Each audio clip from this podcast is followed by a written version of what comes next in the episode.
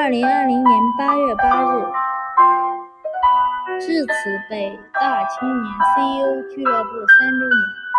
中国绿发会秘书长、北大青年 CEO 俱乐部顾问、北大八零级化学系校友周劲峰参与了此次活动，并发表了讲话。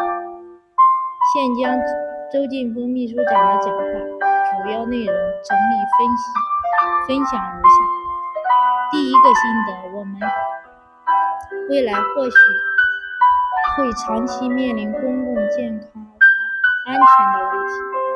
疫情前后，我们的生产生活方式都会发生很大的改变，比如旅游、会议的习惯都发生了改变，这会是长期的改变。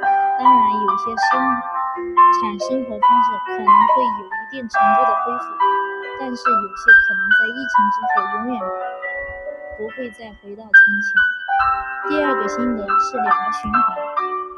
现在我们经历了改革开放四十年，面临着全球开放、合作竞争的局面，于是我们从未来产业的角度来看，国内市场将作为大循环的发展主体，国际市场。面临不断变化和挑战的局面，可能是不会变，而不断发生着的变化，对于我们创业者而言，也象征着很多机会。第三个心得：科技发展是一个大趋势，未来的科技深刻的依赖于我们在座的大家。我们对国际科技要保持开放学习的态度。今天，我作为一个好的创业者，为大家分享关于市场变化、大趋势变化的心得，和大家的工作或许有关，或许无关。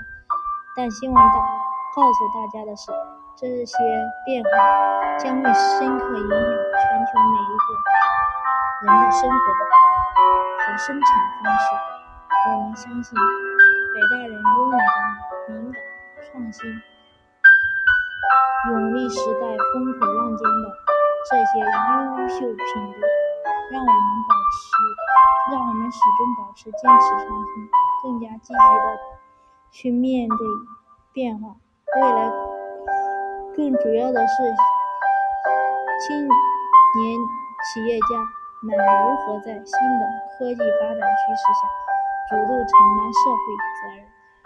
最后，祝愿北青年 CEO 结出更多的硕果，希望大家的事业发展。谢谢。